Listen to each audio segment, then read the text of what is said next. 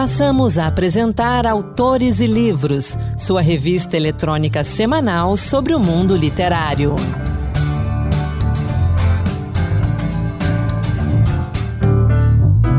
Olá, seja muito bem-vindo, seja muito bem-vinda. Começa agora mais um Autores e Livros. Sou Anderson Mendanha e hoje teremos um programa especial, um programa dedicado ao Dia Internacional da Mulher Negra Latino-Americana e Caribenha. Vamos juntos!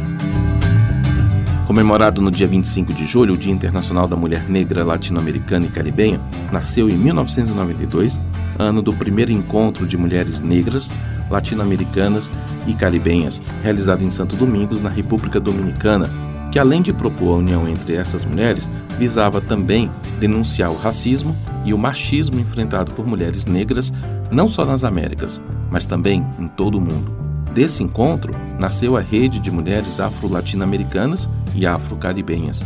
A rede, junto à ONU, lutou para o reconhecimento daquela data, 25 de julho, como o Dia Internacional da Mulher Negra, Latino-Americana e Caribenha.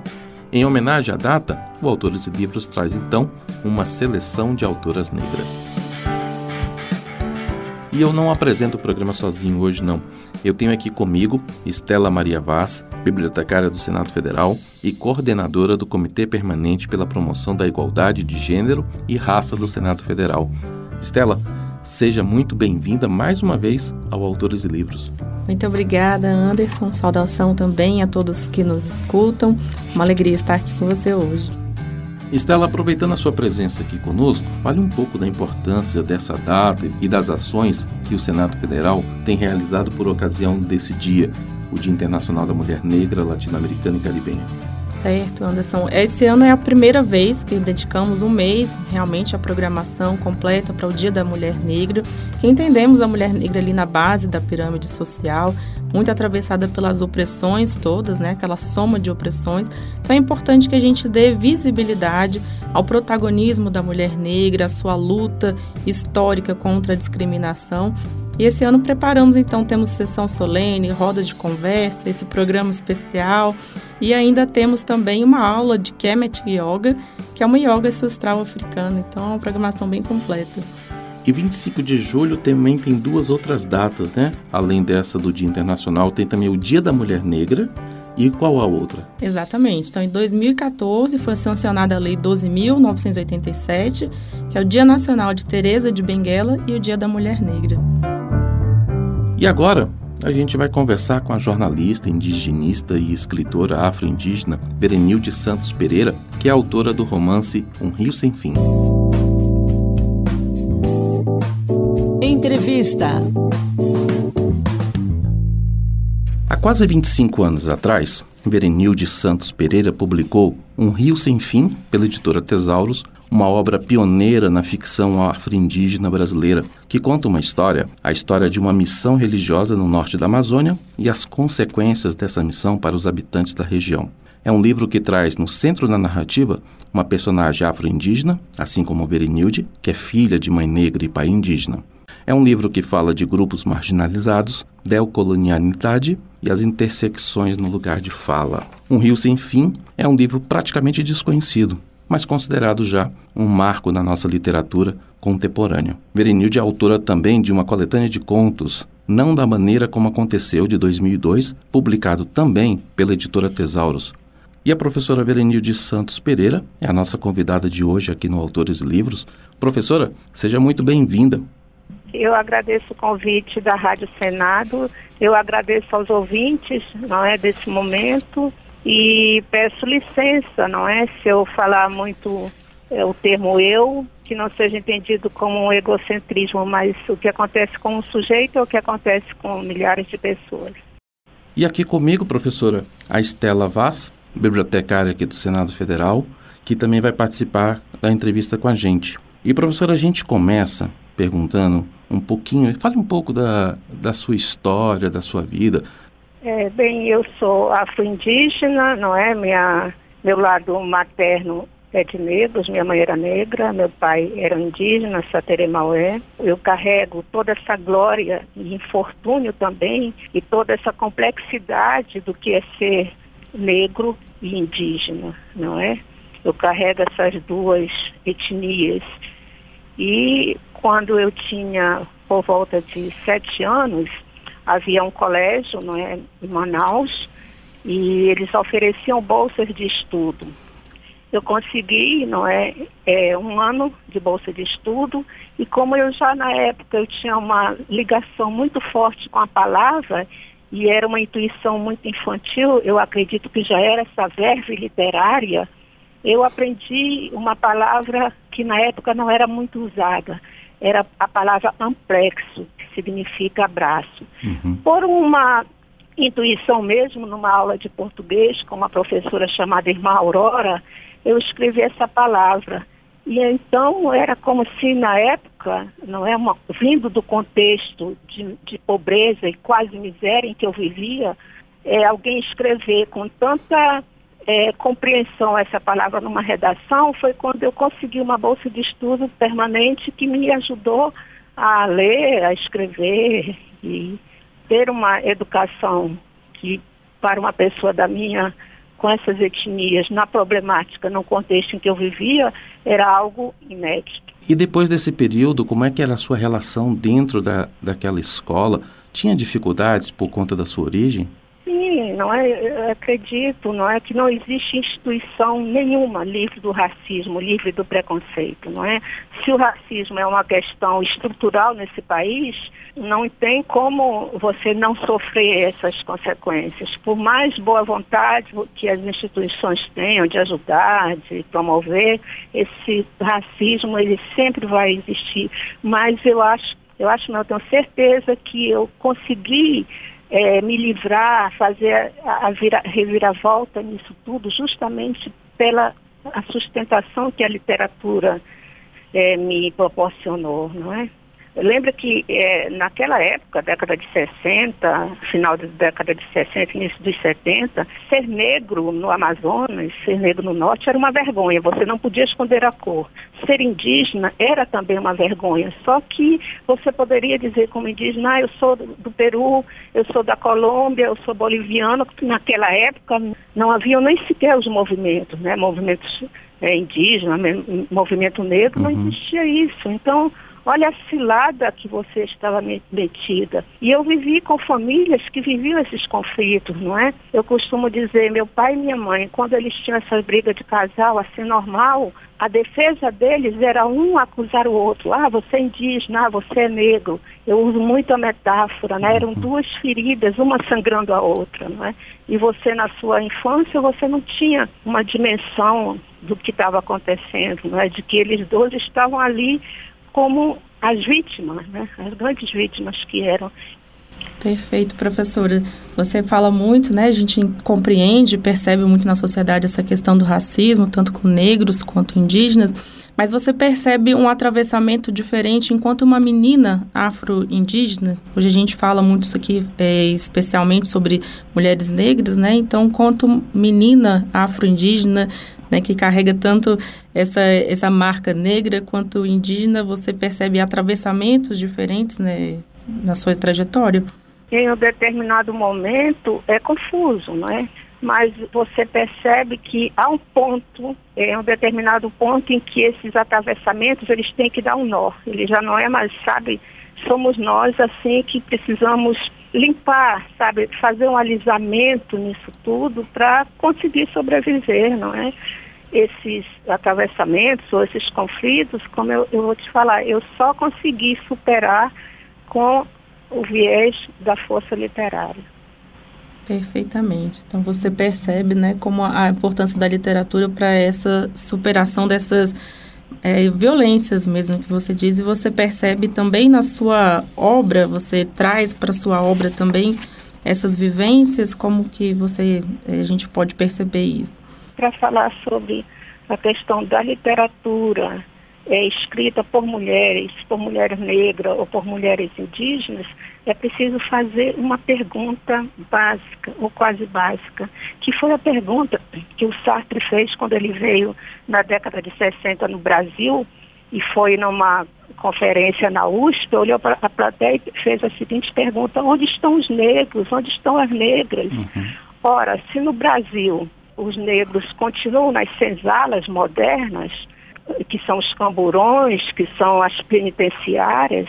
Onde estão esses negros? Olha, os negros estão como a Kathleen Romeu, de 24 anos, que com 14 semanas de gestação foi baleada. Está como uma Agatha Vitória, de 8 anos. Está como Cauê Gomes, de 11. Está como Duval Teófilo, de 38 anos, que chegou no condomínio. O vizinho achou que, como era negro, achou que ele queria roubar alguma coisa, era um ladrão e matou. Onde estão os negros? Estão nesses lugares. Então, para você chegar a fazer literatura, é porque você venceu a sua sobrevivência física de ter uma comida, uma água, uma bebida, uma morada que te levasse até alcançar, aprender a ler e escrever, entendeu? Então, mas estar nesse espaço ainda é como um desaforo, é como um desaforo para a branquitude, como ideologia, é tipo, você não está no espaço onde devia estar. Não é, não é fácil produzir literatura, ainda é muita, muita, muita barreira. Tanto que esse livro, é, O Rio Sem Fim, por exemplo, é um livro praticamente desconhecido até hoje. Isso é, é verdade. É, eu tive dificuldades de encontrar o livro, ele já está esgotado, né? Não são, não é fácil de encontrar por aí nem nas bibliotecas. E professora, já que a senhora falou dele, apresenta um pouco um Rio Sem Fim para os nossos ouvintes, eu, eu fiz faculdade de jornalismo. No mestrado, aqui na UNB, o meu projeto era falar sobre a representação dos índios Waimiri-Atuari na mídia hegemônica.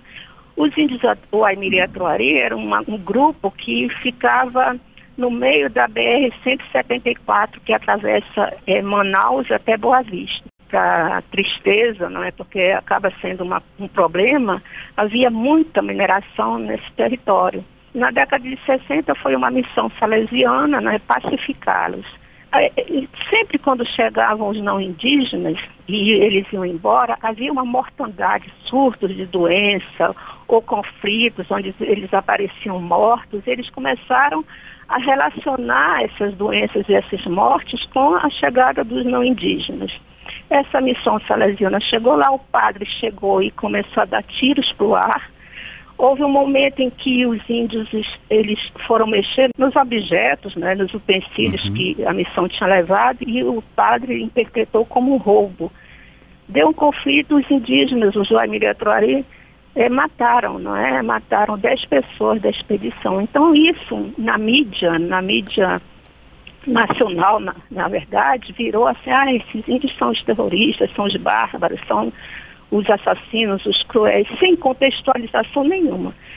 E aí, no momento de produzir o texto, eu fiquei pensando, eu, eu queria, assim, eu, eu questionei muito conhecimento, conhecimento com todo respeito nesse sentido de você fazer uma pesquisa e depois é, fazer um, encaixar num conceito, não é, nos conceitos e às vezes isso não avança muito no conhecimento em si. E eu pensava, puxa, mas eu queria que esses objetos, entre aspas, entrassem à academia com as suas glórias, com as suas vitórias, com as suas mortes, com suas paixões, que esse objeto estivesse assim vivo. E eu acreditei que só a literatura dava, dava conta de fazer isso. Então eu fiz o romance Um Rio Sem Fim, mas eu teorizei com Walter Benjamin, Hannah Arendt, Júlia Cristeva, porque eu acreditava que que a literatura ela passa por esse conhecimento da história, da antropologia, uhum. da geografia, etc. e tal, do jornalismo, mas ela chega nessa instância onde o sujeito, esse objeto que não, não está morto, sabe? E só a literatura dá conta de chegar nessa instância. Então eu mesmo eu fiz essa parte, a primeira romanceada, depois teorizei. Em, em 1998 eu mesma, não é, com o meu dinheiro, fiz uma edição de 3 mil exemplares. Eu era encarregada de divulgar, de fazer publicidade, então eu distribuía nos ônibus, uhum. nas paradas de ônibus, como eu deixei aqui onde, perto onde eu moro, depois o carroceiro levou. É assim, era o prazer de ter levado à academia. E quando foi no ano passado, um rapaz lá em Manaus, da teoria literária, da UFAM, ele comprou esse livro num sebo, guardou, também não se interessou. Quando ele leu, ele fez uma live onde a pergunta básica foi como um livro desse fica desconhecido, escondido por tanto tempo. Aí foi quando saiu essa, uma matéria no, na Folha, escrita uhum. por um por um crítico literário, Rodrigo Simon, e o livro passou a ser conhecido pelo menos de nome, né? Porque ele não existe, não existe mais. É, como é que a senhora vê esse livro hoje, 24 anos, né? quase 25 anos depois?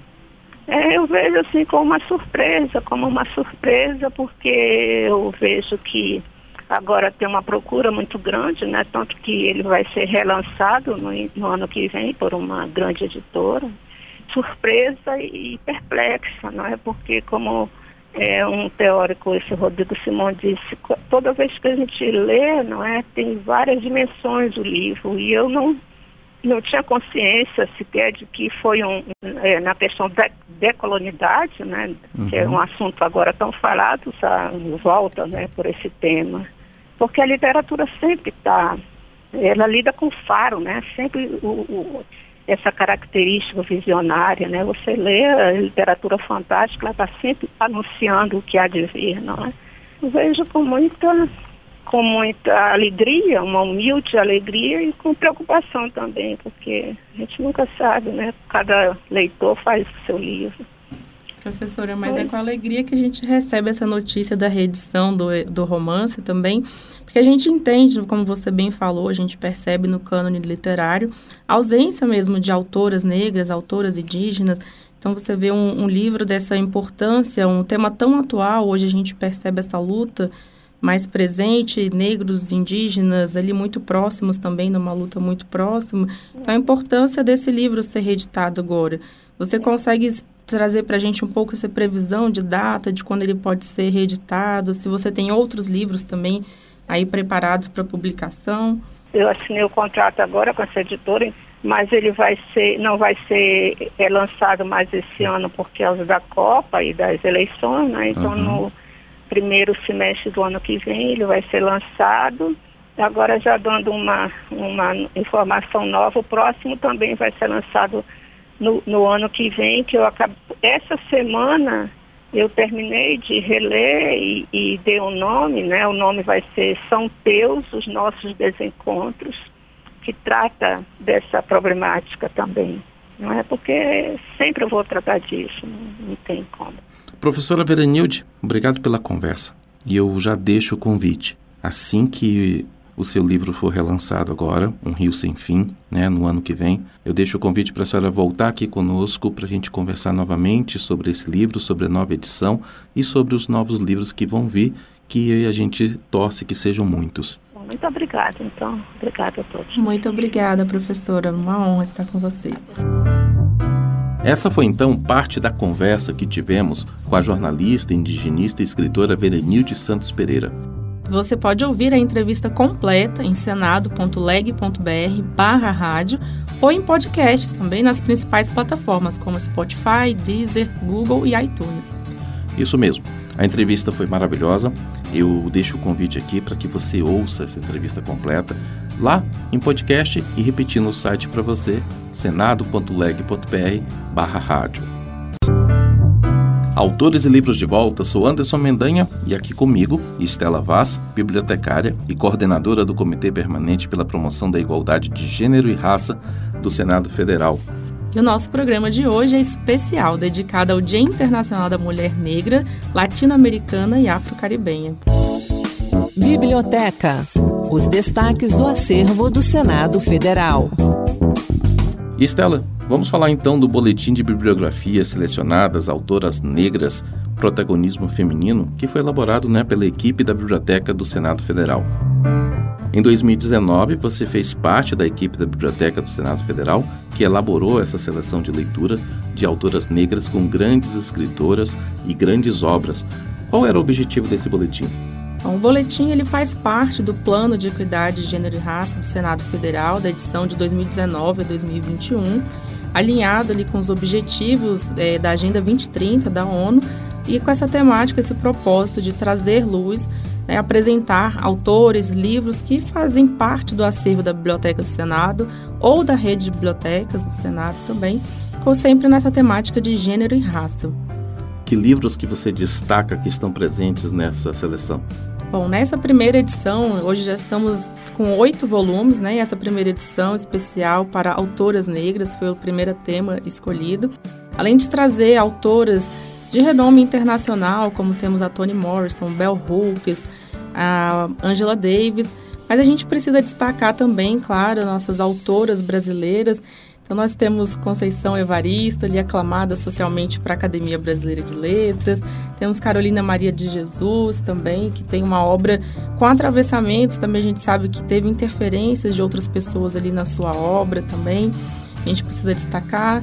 Temos Cristiane Sobral, Djamila Ribeiro e Sueli Carneiro, também que a gente precisa sempre destacar que é uma autora fundamental para a gente entender a questão da mulher negra, entender a questão do negro no Brasil, de fato.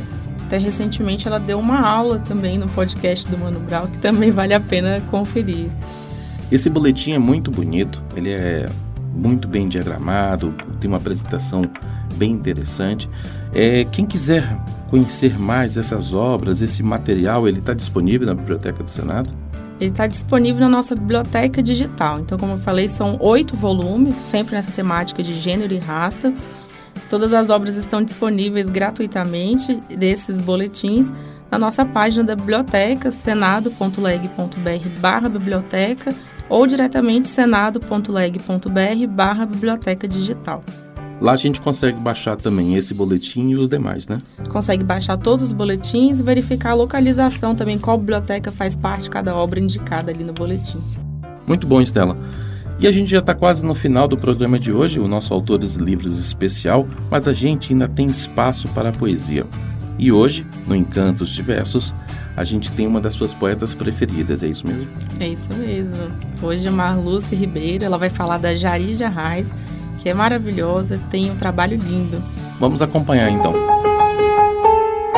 Encantos diversos, poemas que tocam. Olá, para marcar o Dia da Mulher Negra, comemorado em 25 de julho, hoje o Encantos Diversos traz para você a poética de Jaride Arraes. Natural de Juazeiro do Norte, região do Cariri, no Ceará, onde nasceu em 1991, Jarid Arraes é escritora, poetisa, cordelista e autora dos livros Lendas de Dandara, de 2016, Redemoinho em Dia Quente, de 2019, Heroínas Negras Brasileiras, em 15 cordéis, lançado em 2020, e Um Buraco com Meu Nome, publicado em 2021. Abrimos esta homenagem com o poema Nunca Abdurat et Tunc Curat, para Beatriz Nascimento. 1439 lugares eu era a única negra. Há espíritos fortes que falam de racismo enquanto assistem Carmina Burana. Eu quebro. O primeiro ato é o roubo. Quero escrever coisas outras, pássaros, vaginas, janelas, o clima, as lentes, o detergente. Roubaram de mim, de você, desse lápis, desse teclado, a escrita da poesia qualquer. Enquanto o cérebro escurta o circuito, a medicação tropeça. Enquanto sou como todas as outras poetas, fui roubada. Quero sofrer como todos os loucos e das palavras que surtam peneirar a estética, mas se atente ao movimento dos furtos clássicos, históricos e afinados. Entre todas essas que versam papel me foi restado. Quantas negras eu questiono que escrevem? Essas negras, primeiro ato, é sempre um trato. Assinei esse papel de única e exceção. E agora minhas frases são fronteiriças. E Beatriz, eu só queria escrever sobre as paredes, os olhares e as cadeiras, os baralhos, os abismos. 1439 lugares. Eu era a única negra. Eu deveria estar feliz, porque ocupei esse espaço, montei essa ocupação solitária de uma bandeira parda. Eu quebrei mil pedaços. Eu deveria estar feliz, mas Beatriz, eu só queria escolher uma poesia Beatriz, eu só queria, como todas as poetas, as negras também surtam, mas o primeiro ato é sempre uma pergunta: onde estão as negras? Onde estão as negras? Onde estão as negras? Jarid Arraes foi agraciada com o prêmio APCA e o prêmio Biblioteca Nacional na categoria Contos e Crônicas com a obra Redemoinho em Dia Quente. Atualmente, Jarid Arraes vive em São Paulo, onde criou o Clube da Escrita para Mulheres. Dona de vasta produção literária, possui mais de 70 títulos publicados em literatura de cordel. Exemplo disso encontramos no trecho de O Cordel da Amizade. Como duas mãos se tocam no encaixe do momento, chega a parecer destino um tamanho sentimento de uma pessoa aqui que encontra outra ali sentindo pertencimento. Os olhos da amizade descortinam muito além que só na sinceridade sabe lhe enxergar também. O amigo que te ama, nunca que ele te engana, nem te entrega para ninguém. Amizade é coisa linda, pode vir de toda forma. Não conhece preconceito, ao chamado não demora, não se cala na defesa, mesmo que não saia ilesa, regenera, se transforma. No entanto, escute bem, o que mais é relevante, que você jamais esqueça de quem é mais importante. O maior, melhor amigo é o que já está contigo. O teu peito é habitante. Fique agora com Jéssica Gaspar interpretando Deus é uma Mulher Preta. Deus é uma mulher preta e por natureza sei que vou sobreviver.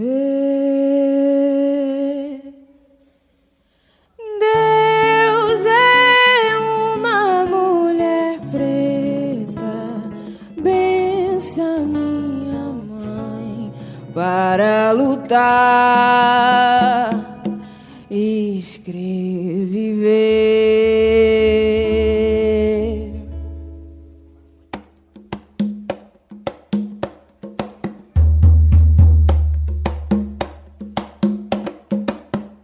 A morte, meu pai genocida reservou pra mim. Porém, minha alma não é uma semente daqui. É semente da mente de Deus, é de lá de onde eu e hoje florescem em mim. A morte atravessa o sonho de pretos aqui. Encaro e grito pro Estado, não saio daqui. Minha mãe me abençoe e dê forças pra eu prosseguir. E com a poesia de Jari de Arraes, o Autores e Livros vai ficando por aqui. O programa de hoje contou com a apresentação de Anderson Mendanha e Estela Vaz. Estela, muito obrigado pela sua participação maravilhosa e já deixo o convite, tá? Volte outras vezes. Muito obrigada, Anderson, pela confiança, pela oportunidade. Espero que tenhamos despertado interesse por autoras negras, autoras indígenas, por essa literatura. O Autores e Livros contou também com a produção de Ana Beatriz Santos e trabalhos técnicos de Eduardo Brito e Josevaldo Souza. Um grande abraço e até a semana que vem. Boa leitura. Acabamos de apresentar Autores e Livros, sua revista eletrônica sobre o mundo literário.